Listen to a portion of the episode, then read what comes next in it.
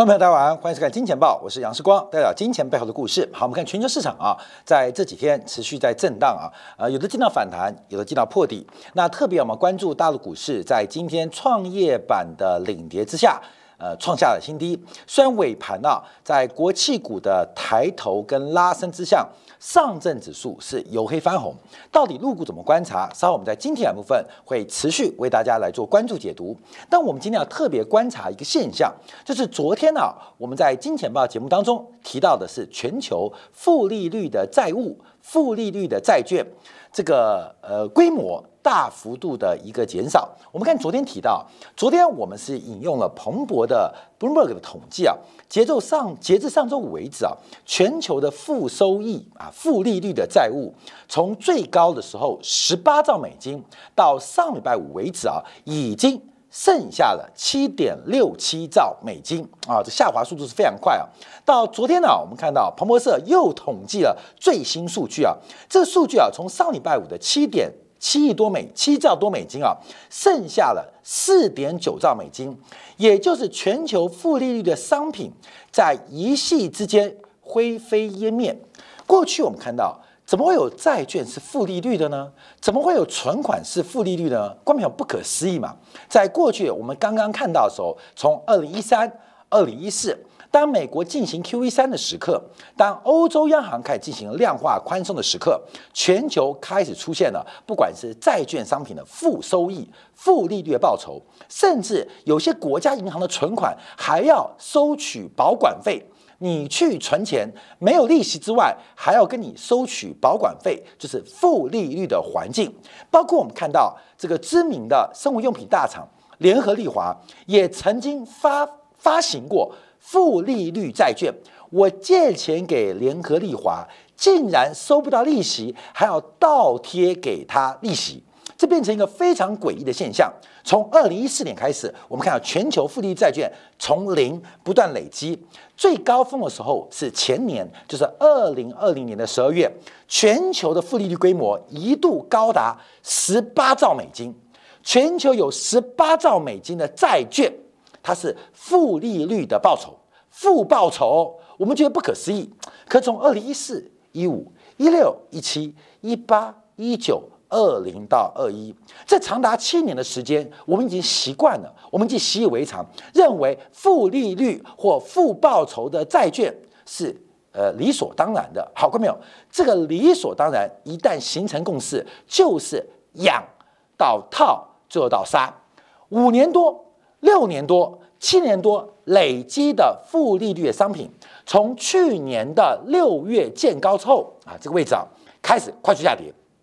七年累积的负利率债务，七个月灰飞烟灭。所以我们看到，其实所有金融市场，它最终回到它的本质：怎么可能会存款负利率？怎么可能债券负利率？它不是不报，只是时间未到。七年累积的全球十八兆的负利率的债务商品，在七个月时间，截至昨天为止，剩下了四点九兆。而且我们可以预见呢，在第一季已到来之前呢，全球负利率的债务商品可能会越来越稀少，甚至逐步的绝迹。所以在过去七年，用负利率存的钱，用负利率买的债务。啊，买的债权基本上全数被套在高档之上。哎，后面我们看看啊，将从宏观历史做观察，这不就是一个西方啊资本主义世界的一种转移负债的方法吗？我欠钱了，跟你借还要负利率，七年的习以为常，让所有投资人、让很多法人、让很多机构，呃，变成一个惯性。结果一夕之间。一夕之间，七年累积，再强调七年的累积，用七个月时间全部通杀，这像不像赌场？养套，哎，开始下小注有赚有余，开始下大注开始一直赚。哦，因为你是赌神来，对不对？啊，没有，赌场庄家正在一步一步的把投资人、把散户当韭菜帮。韭菜般的陷入圈套，所以我们看到这个负利率的商品啊，在过去这个周末，就大幅减少了将近有三兆美金之多。怎么会消失的如此之快？到底会形成什么样的危机？有十八兆的规模，有十八兆资金。被套牢在一个永远不可能解套的环境当中。好，后面我们先回来看，哎，这应该的嘛，本来借钱就要收利息嘛，我跟人家借钱本来就要支付利息嘛。那过去七年为什么不这样想？所以在过去啊，呃，西方国家为了转移自己，呃，这个包括债务过剩，包括支出不足、需求不够的时候，他们各种的刺激方案，其实就是做了一种巨大的财富转移的动作。好，那这个变成一个笑话。哎，我们先回去看，这变成一个笑话。怎么当初有那么笨的人会去做负利率商品的投资呢？那何尝不是呢？包括了加密货币，关键加密货币啊，故事也很多。可是你要知道。今天你看到这个，我们等于讲讲大陆股市啊，又有新的一波，大概三四十家的企业啊被美国制裁。那另外啊，这个乌克兰的局面越演越烈，这个欧洲对乌克兰的冲突啊，到底是冲突还是和解，现在也看不出一个所以然啊。还有包括我们看前次上礼拜啊，这个美国又把这个 ISIS 的这个呃恐怖分子的恐怖组织的领导人给干掉。后面？你去挑战美国也好，你去挑战。英国也好，观众朋友都叫做恐怖分子。你今天挑战的不是美国的权利哦，你是挑战美国美元的地位。你难道不是恐怖分子吗？更重要的是，在你挑战美元的过程当中，你不仅挑战美元，你没有朋友，因为你也挑战是人民币，你也挑战是欧元，你也挑战的是俄罗斯的卢币，也是挑战的印度的卢币。所以，加密货币基本上它最终的下场就会像 ISIS 的恐怖分子。被狙击，你可以嚣张一时，但绝对不可能横行一世。哦，所以故事回来了，过去这七年的十八兆的环境，负利率报酬的环境习以为常，觉得是理所当然。现在灰飞烟灭啊！后面这最新的数据啊，已经从十八兆前年的十二月到最新这礼拜为止啊，剩四点九兆。按照这种消失的速度，很快的负利率的投资就灰飞烟灭啊！后面就非常非常非常的多。就会非常非常的多，这个过过去的传奇啊，可能留给儿子啊，留给孙子听啊。想当年，你爷爷、你奶奶的时候，不知道是哪根筋不对，会去买负利率的投资商品，你会去买一些加密货币，会相信什么元宇宙的鬼故事？看没有？所有的资金流动性退潮的时候，就会发现其实他们都没穿裤子。好，那我们再往下观察，这影响会有多大？我们先看到了欧洲国家哦，这等于是这个欧洲啊体质比较弱的国家。第一个是希腊十年期的购债殖利率飙升到了百分之二点三七，二点三七很高吗？想当年呐，十年前希腊十年期的国债收益率一度来到了百分之二十三点七。以希腊国家的生产力，以希腊政府的偿债能力，给他啊，跟他收二十三 percent 的利息都。想当然尔，可是希腊十年期国债一度它的利率也接近为零，这个世界变得很扭曲。可是最终扭曲总会回到正常，就叫做回归均值。所以希腊国债啊，这个利率开始弹升，弹到多高？弹到二点三七，只有十年前的欧债风暴的十分之一哦。你不要以为弹很多。还是十年前十分之一哦。希腊这十年有变得比较强吗？希腊的半导体有变得超强吗？希腊的造船有变强吗？希腊的橄榄油有卖得更棒吗？没有，并没有。可是全球长期扭曲，现在正在回归均值。好，我们再从这张图做观察。我们把去年上半年末跟最新啊，这个昨天为止啊，全球主要就是发达国家的这个利率水平啊，来进行一个观察跟关注啊。第一个啊，这图越比较压缩啊，纵轴是国家，像美国、英国、德国、意大利，到后面像日本，横轴是从呃。短贴期的有一个月的两个月的三个月的五个月的到七个月的另外还有包括长天期票券之外就是债券一年期一直到三十年期甚至一百年期的债券。好过没有红色的叫负利率绿色的代表正值啊。我画一条线给大家做观察啊。过去一段时间就是一年期以内代表票券一年以上代表债券了我们画条线在这边啊各位画准一点啊这边这边这边这边这边这边。好，票券市场不管啊，因为这个大家印钞嘛。我们看过去一段时间啊，这个负利率上面，像德国啊，一直到十年期都是负利率报酬。我们看日本啊，日呃呃，像日本，日本一直到了七年期都是负报酬、负利率报酬。你像这些国家，像比利时七年期还是负利率哦，像法国到六年期还是负利率哦。好，哥们，这是最新的图啊。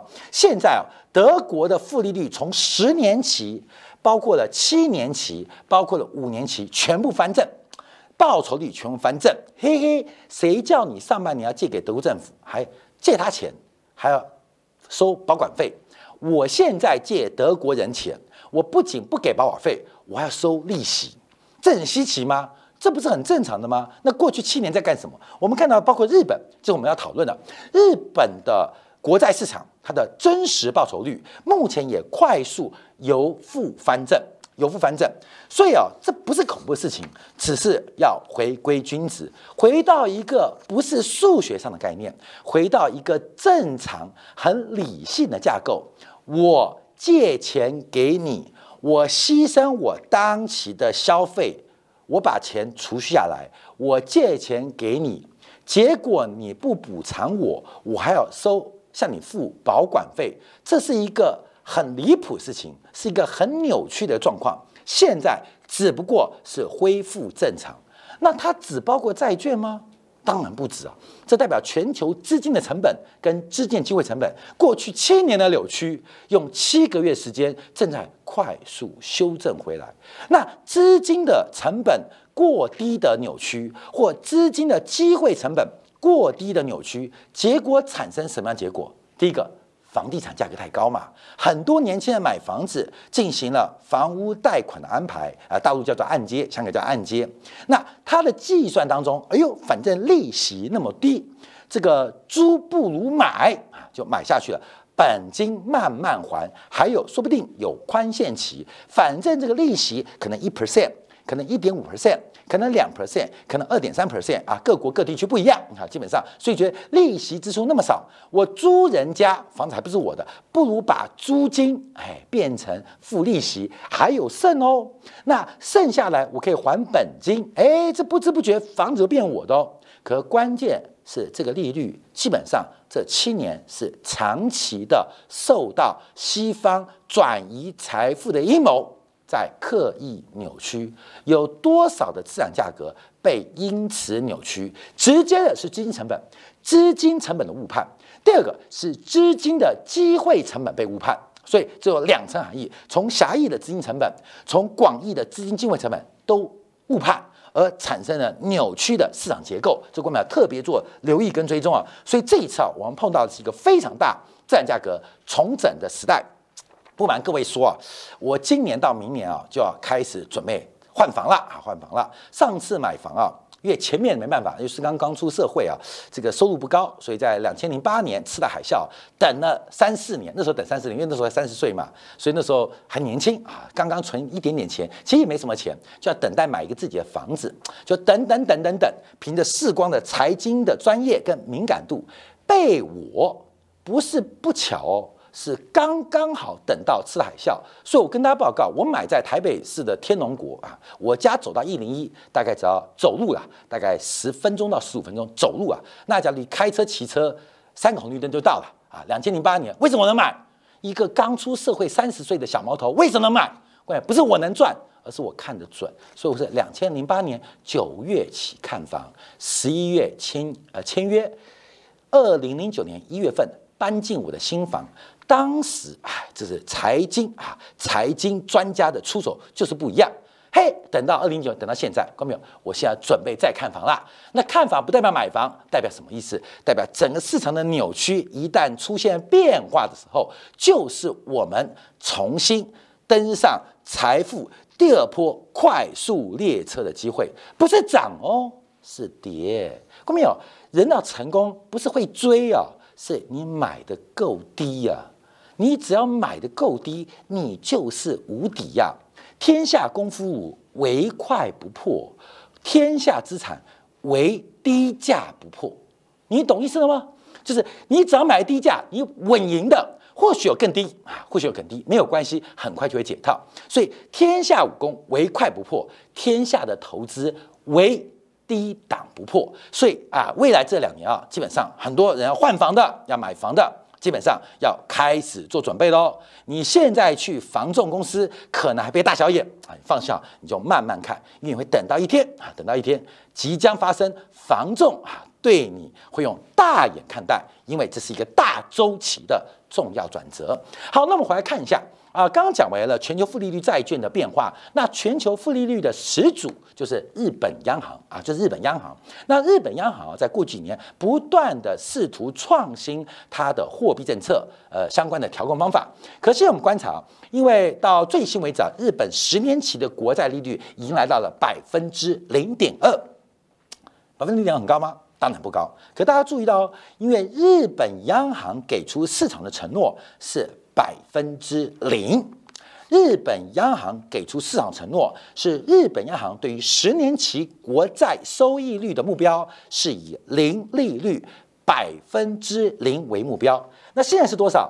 百分之零点二，百分之零点二，也就是日本国债市场全球最大的国债第二啊，日本国债市场目前市场用它的看不见的力量。挑战日本央行的货币决策啊，突破了啊，突破了，所以目前啊，最高已经来到百分之零点二一三。上礼拜五啊，今年以来快速快速扬升。那当然了，日本央行要动作吗？日本央行为什么不动作？好，我们要做个分析啊。啊，彭博社啊，最新啊，在今天早上就发布了一个特稿，因为大家特别观察日本央行动作，因为包括了欧洲央行。对于升息的一个态度啊，我们昨天节目做过，在上礼拜，呃，拉加德似乎有出一些改变。那美国加息现在只是加息多少、加息多快的问题嘛？那全球对于负利率或零利率最为坚持的就是日本央行，它也是全球负利率债务、负利率或零利率央行的最后一道防线。所以现在市场向日本央行来做挑战，那日本央行怎么办？怎么办？那彭博在今天早上就发布了一个特稿来做一个观察，因为日本国债利率已经超出了日本央行目标。那日本央行的目标是零上下零点二五，就是正零点二五跟负零点二五之间来回做一个震荡嘛，它不是锁死的，就是按这个区间那个可以浮动。而现在顶顶顶顶顶顶，看到没有？这像什么？你知道吗？这就像当年索罗斯狙击港币一样，不断冲击你的弱区间。呃，这个弱保证、弱兑换，就是不断 K 你、K 你、K 你、K 你、K 你。后面现在日本央行碰的问题，就是包括日本国内的投资人都在放空日元债券，就变成日本央行单独跟全市场境内、境外在做挑战，大家都开始放空日本期债券期货。为什么？主要原因啊，是为了避险嘛，因为日元国、日本国债在跌嘛，利率弹升，国债跌嘛，所以变成本来是放空。那少部分秃鹰这边煽风点火，吹呀吹呀吹呀吹呀吹呀吹呀吹呀吹，哎，这好这首歌啊，吹吹吹吹吹，看到没有？现在日本央行守不守？假如日本央行守不住，或日本央行不守，会怎么办啊？这是今天彭博社特别做观察，所以啊，这个就关注日本央行有几个方法可以来进行控制。第一个最简单的，那就是 Q E 嘛，印钞票买进日本国债，无限量购买。可是日本央行会不会无限购购买？这是第一个问题哦。等一下，我们从下一个图表跟大家分析。第二个，那就是放任十年期国债继续攀高，它只控制短天期国债啊，只是买短天期国债，把直率曲线变陡变陡。哎，我们常讲直率曲线变陡，这个很重要，因为我提过，看到没有？直曲线这边是利率啊，这是我们叫呃 R 好了。那这边是时间轴，职业曲线越陡。对于日本的金融业的体质跟收益会越好，并不是要刻意补贴日本银行业，而是我们知道资本主义自由经济市场经济啊，基本上就业的稳定是非常重要的枢纽。所以，如何把直率曲线变成一个相对合理的净利差环境，是日本央行原来的目的。好，所以我们要看下一张图表啊，就要分析日本央行会怎么做。好，第一个我们看到日本国债的直率走势。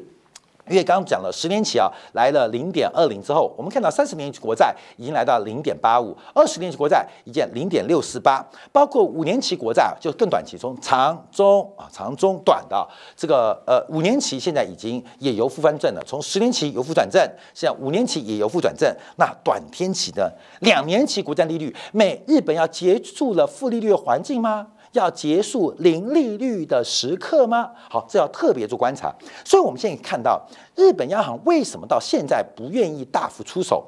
因为虽然利率攀高，可是对于日本的经营环境跟金融的一个呃状况，其实理想的。什么意思？就是长天期谈的比短天期来的多。也就是直立曲线啊，听金钱报久就知道这个很重要，E R curve 啊，这个等下讲 E R curve control 啊，Y C C 啊，这更重要，就是人家在干嘛嘛？哥们，你要知道上帝的想法啊，各位，每天你看过年大家什么见发财经啦，求神问卜啦，各位，我们都希望问出个方法嘛。你求半天，其实在金融市场的上帝就是央行啊，就是央行各国央行，你想要发财，不是去求。发财金是把央行的动作搞清楚，它比发财金更重要。你不能啊买个发财金啊，这个叫钱母啊，台湾喜欢叫这个钱母，你就等着发财，坐等发财。我跟你讲，靠运气不会走远的，不用去找钱母，看到没有？你把央行动作搞清楚，你就不自然就不要说钱母了，钱子钱孙万代子孙都出来了。所以我们一直讲到直率曲线。那日本央行不动作原因，再强调，因为长天期国债弹的比较高，短天期国债弹的并不是那么凶，所以净利差拉开，所以这种的回升，利率回升，在日本而言是相对良性的。哎，不要忘记喽，美国是短天期抬的比较快，长天期甚至一度出现不升反降，像二十年期国债啊，这是我们过去提到的，所以美国的。利率弹高是属于恶性的、智障的，可日本的是属于良性的，就是短天期也谈，中天期也谈，长天期谈更多。这对于日本央行所希望的一个正常的金融环境，它是愉快而愿意接受的，这是它不干预的方法啊，不干预的一个时间。好，那我们就回来观察一下，那到底零点二五要不要做一个交代嘛？因为零点二五啊，零上下。零点二五个百分点，就是正零点五、负零点五，是日本央行当初的一个决策。哎，我们要讲日本央行要不要干预，会不会干预？我们要把它过去这五年的决策跟大家分析啊。二零一六以前，二零五年前我就不提了，观众可以看历史课本或 Google 就知道了。从二零一六年一月啊，日本央行导入了负利率的一个政策。那到了二零一六年九月份，他再次做修改。他认为负利率政策应该保持一定的流动性跟价格的弹性，所以虽然是零利率，虽然是负利率，可是给予十个 BP 的上下波动的幅度。一直到二零一八年的七月份，又进一步的把这个波动幅度拉开，变成上下二十个 BP，就是正负零点二个百分点。为什么？看到没有？因为日本的国债市场死水一潭。跟台湾的这个呃呃呃这个债务市场、政府公债市场是一样的，公债市场一样。那什么事嘛？就是以前啊，台湾啊，公债市场一天成交量两三千亿台币，甚至比股市的成交量还大。现在台湾的债券市场一天能不能有一百亿，都偷笑了，一百亿都算爆量，死水一潭，就是死水潭。整个市场机制从各国的公债市场已经很明显的。已经变成死水一潭，所以日本在死水一潭环境，第一个量被日本央行买完了，第二个价又管死，既没量又没有价格波动，那日本国债基本上就挂掉了嘛。所以日本央行为了继续在量进行购买，进行国债的购买。可是价放大一点点，放大什么意思？嘿，让国债的交易员，让债券市场交易员，他有利润可图，有波动。在去年的三月份，再度放宽了这个利率的区间，正负二十五个 BP，就是正负零点二五。好，那我们今天要下一个结论，在这个阶段啊，第一个，日本央行是全球负利率的最后防线，但市场正在快速。全线的向日本央行进行债券市场的空头进攻，所以利率大谈。日本央行会不会守？会守。怎么守？啊，这两个过程。第一个最简单的，很粗暴的，继续买国债。可这个几率不太高，原因是日本国债的流动性已经极差，而且日本的少子化跟日本财政赤字逐步的放缓，没有那么多，没有那么大的呃债务增量啊，让日本央行能够透过债务来进行购买。好，第一个，那这当然影响流动性嘛，所以日本国债啊，日本央行应该不会用这种粗暴的手法来进行撑住。那会发生什么事情？有可能是压制啊，我回来看这张图。有没有压制？就是橘色线，短端利率，就是让五年期以内或是两年期以内的债跟票维持负利率。那放手让十年期、二十年期、三十年国债能够弹升啊，这是最有可能的哦。就是买短的而放掉长的，就会使得殖利率变陡。那感觉很恐怖吧？其实不恐怖。为什么？因为日本的银行可以在殖利率线翻正啊。出现了一个熊陡的环境当中，大幅改善经营的本质跟环境，进而刺激日本的金融业进行扩大杠杆、扩大信用、支持制造、支持消费的倾向。这就是可能是日本央行最大动作。可日本央行假如采取我们讲的后者。那代表全球的负利率的泡沫将会像是历史教科书般的刻在未来的财经课本之上，分享给大家。好，休息会我们要观察啊，因为包括高盛报告、美银报告都对于美国今年上半年丢出了一些观察。那我们特别看一下最近，呃，就是已经改成这个 Meta Platform 啊，就以前 Facebook 股价大跌。另外，今天中国的创业板受到美国加大制裁的冲击影响。出现了重挫跟破底发展，我们就看到今天最大的新闻不是入股破底，而是大家知道吗？今年啊，这个就今天啊，这个北京冬奥今天跑出一个滑雪的冠军啊，这个冠军是中美的混血儿，非常的美，非常的正。长得像美国人，可是一口的金片子，在去年的时候，在前年的时候宣布脱离美国籍，加入中国籍，什么意思？就是中国这一次的北京奥运靠的是大量的外援，不管是滑雪、滑冰，甚至到冰球，你看到中国的冰球队，你以为是美国队啊，全部是金头发的。那中国的奥运可以靠外援，那中国的股市？外援在哪里？秀一下，我们在经典部分为大家做进一步的观察解读。